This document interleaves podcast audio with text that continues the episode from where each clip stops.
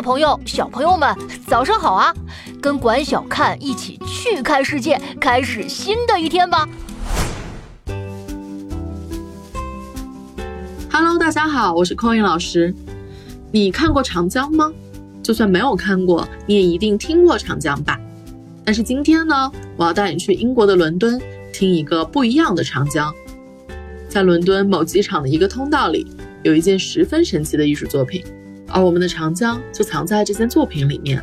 只不过长江到了伦敦，不再是能被人看见的大江了，而变成了人人都能听见的奇妙的声音。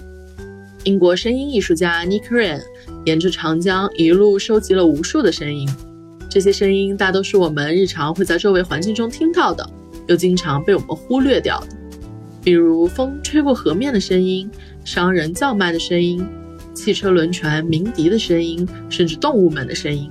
之后，艺术家将这些独立的声音片段组合在了一起，变成了一曲完整的长江协奏曲。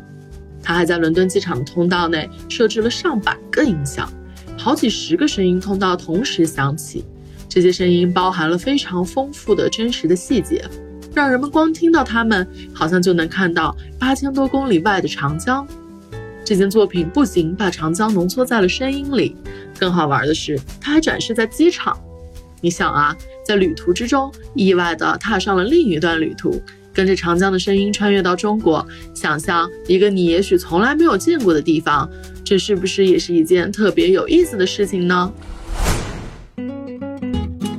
更多有趣分享，欢迎关注去看博物馆，管小看在这里等你哦。祝大家度过愉快的一天。